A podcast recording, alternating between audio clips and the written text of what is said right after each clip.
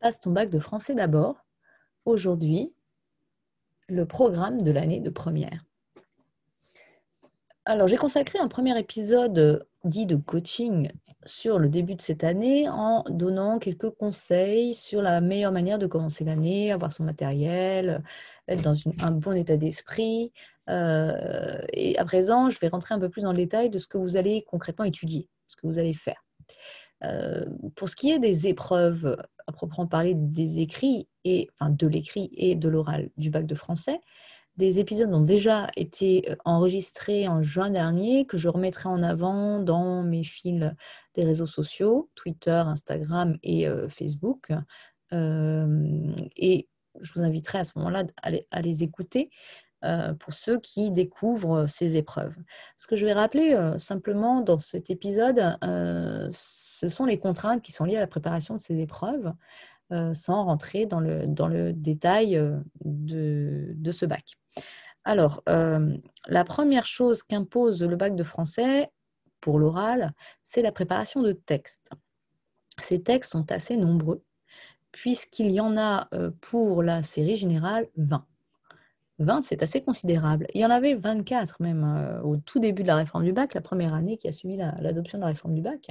C'est descendu à 20 l'année dernière, et puis finalement en cours de route à 14 à cause du, confinement. Mais là, on est revenu à 20 pour les générales et à 14 pour les technologiques.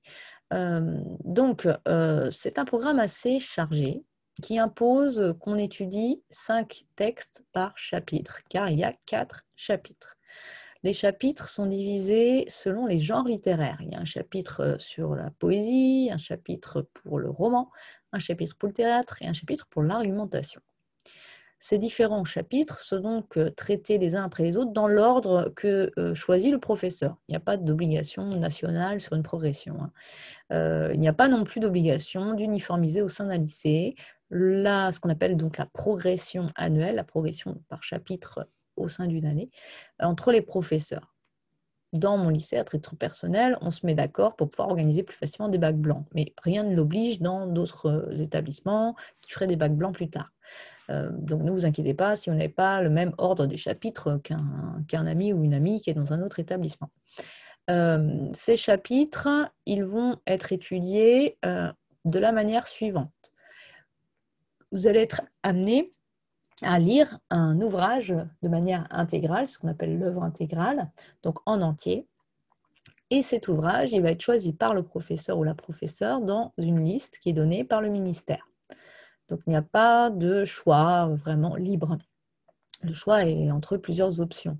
Euh, pour ce qui est de la poésie, euh, le choix est laissé cette année entre Les Fleurs du Mal de Charles Baudelaire, Les Contemplations de Victor Hugo euh, et Alcool d'Apollinaire de Guillaume Apollinaire.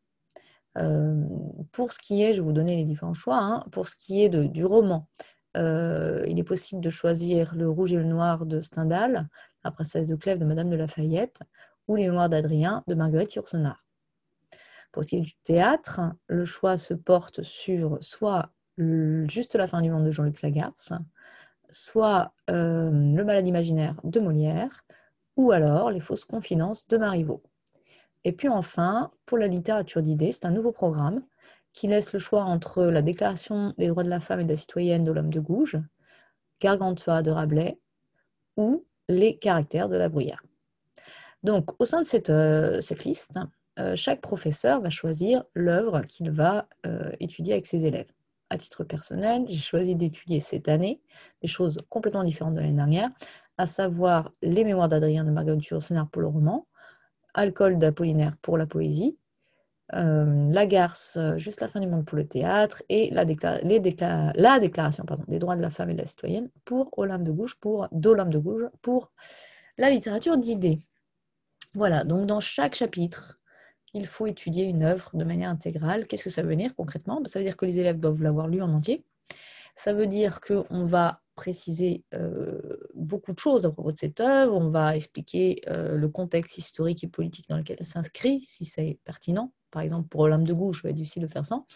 Euh, resituer l'œuvre dans, dans l'histoire littéraire de son époque, examiner sa portée, son enjeu de société, artistique notamment. voire même de mentalité. Qu'est-ce que Roger Noir dit de l'amour, par exemple, ou qu'est-ce que la princesse de Clèves dit des rapports hommes-femmes?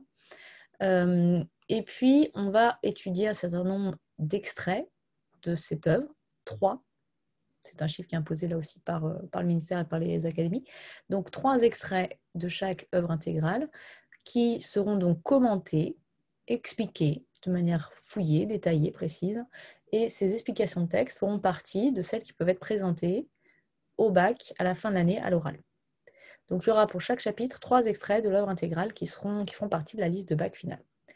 Et puis, comme il faut cinq textes par chapitre, cinq textes à présenter au bac, et 5 fois 4, ça fait 20, les deux autres textes qui seront présentés au, au bac euh, oral qui pourront être choisis par l'examinateur, ce sont des textes complémentaires, qu'on dit des textes complémentaires, qui font partie d'un parcours de lecture. Là aussi, le parcours de lecture, c'est un terme consacré, euh, qui est le terme du ministère, des académies, des inspections.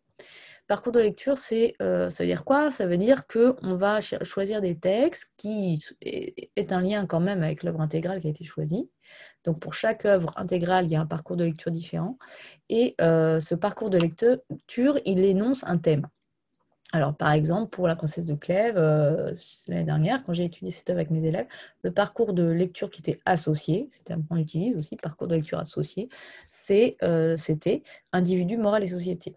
Donc, il fallait trouver des textes complémentaires, c'est-à-dire des textes d'une vingtaine de lignes tirés d'autres œuvres qui traitent de la thématique de l'individu dans ses rapports à la morale de, de son temps, de sa société. Euh, et donc, euh, c'est un parcours de lecture qui était bien sûr euh, traité par l'œuvre intégrale. Princesse de Clèves étant quand même en but avec la morale de sa société, de son temps. Elle finit par la respecter, hein, mais elle s'interroge quand même assez longuement sur ce qu'elle doit faire vis-à-vis de, cette, de cette injonction à la vertu, à la fidélité qu'on impose aux femmes à son époque, alors que les hommes, eux, ont un blanc-seing pour, pour être infidèles et que surtout la cour dans laquelle elle évolue est une cour galante où toutes les aventures se savent et se multiplient. Euh, donc, euh, le parcours de lecture associé, il est là aussi imposé au professeur. Ce n'est pas le professeur qui le choisit. Par contre, le professeur est libre de choisir les, deux textes pour ce parcours associé, parcours de lecture associé, qu'il veut, qui lui semble les plus pertinents pour euh, rentrer en dialogue avec l'œuvre intégrale qu'il a choisie. donc, dans ces choix de textes complémentaires, de textes d'une vingtaine de lignes, euh, le professeur va hum, donner des œuvres que les élèves n'auront pas à lire en entier cette fois-ci. Hein. Euh, je précise au cas où. Hein. Là où il va y avoir de nouveau de la lecture demandée de la part des élèves de manière intégrale, c'est au titre des lectures cursives. C'est le dernier point que je vais développer ici, parce que vous voyez que c'est assez lourd d'expliquer le programme de français en première. Euh, donc, chaque élève devra lire un livre par chapitre. Il y a quatre chapitres, ça fait quatre livres. Et donc, ce sont les livres euh, qui sont proposés par le ministère. Et puis, pour chaque chapitre, chaque élève devra lire un livre en plus. Oui, c'est là un peu lourd, hein. euh, mais ils ne sont pas tous forcément très longs non plus. Euh, et c'est ce qu'on appelle les lectures cursives. Alors, qu'est-ce que ça veut dire cursive? Ça veut dire mm, en cours 2, dans le cours 2, c'est-à-dire des lectures qu'on fait en, les, en, en, développant le, enfin, en, tournant les pages, quoi, en fait. C'est-à-dire qu'on lit du début à la fin, euh, mais on n'est pas euh, dans une optique d'analyse critique de l'œuvre. On lit pour le plaisir, si vous voulez. Bon, c'est un plaisir un peu paradoxal parce que c'est quand même imposé, mais. Euh, une lecture cursive, c'est une lecture dont on suit le cours, on suit le cours du texte. et donc la lecture cursive, ça signifie que seul texte ne fera pas l'objet d'une étude approfondie comme l'œuvre intégrale, mais que l'élève pourra être interrogé sur cette lecture le jour du bac euh, de français, dans la mesure où cet élève, vos élèves, enfin vous, élèves ou parents, vos enfants, euh, vous pouvez, ils peuvent prendre une de ces lectures cursives euh, pour l'exposé qui sera présenté à la fin de l'oral de bac. Ça, tous les détails de comment ça se passe un oral, je vais republier l'épisode sur, euh, sur comment se passe l'oral. Donc, il y aura une lecture cursive par chapitre. Donc, une œuvre intégrale plus une lecture cursive par lecture, on entend livre hein, quand même. Hein. Donc ça fait huit livres en fait à lire dans l'année. C'est assez conséquent. Et donc j'en finis avec le dernier conseil que je donne aux élèves et à leurs parents, c'est de bien planifier les lectures en première. Parce que donc, quand on a une, œuvre, intégrale à lire, plus une lecture cursive à faire, en dix mois, alors que bon, le bac, euh, c'est en juin et qu'en septembre, en général, euh, on a à peine fini d'acheter les bouquins. En fait, en huit mois, ça fait un bouquin par mois. Donc, il ne faut pas trop perdre de temps. Euh, il faut vraiment se dire à telle date, je dois avoir lu tant de pages de tel livre. sur les lectures cursives, en fonction des profs, il y a des travaux à rendre ou pas. et dans tous les cas, ces lectures cursives, elles peuvent donc être évaluées à l'oral du bac.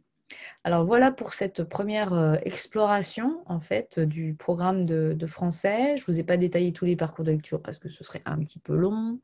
Euh, si vous êtes curieux, sachez que euh, le programme, je l'ai traité l'année dernière, donc je republierai aussi des biographies d'auteurs, des résumés d'œuvres que j'ai pu enregistrer l'année dernière. et je vais compléter cette année par les nouvelles œuvres programme, à savoir L'homme de Gouges, Rabelais et euh, La Bruyère. Euh, et puis cette année, je vais aussi compléter par des explications de texte euh, qui sont des cours en fait enregistrés, hein, cours sans élèves, c'est les cours que je fais chez moi en l'occurrence, hein, qui servent autant à mes élèves qu'aux autres pour pouvoir réviser la méthode du commentaire de texte et bien comprendre chacun des extraits que je peux vous proposer. Donc voilà pour ce qui est de ce programme de français. Euh, je vous dis à bientôt pour euh, de nouveaux conseils de révision et de travail et euh, de nouveaux épisodes sur le programme de première.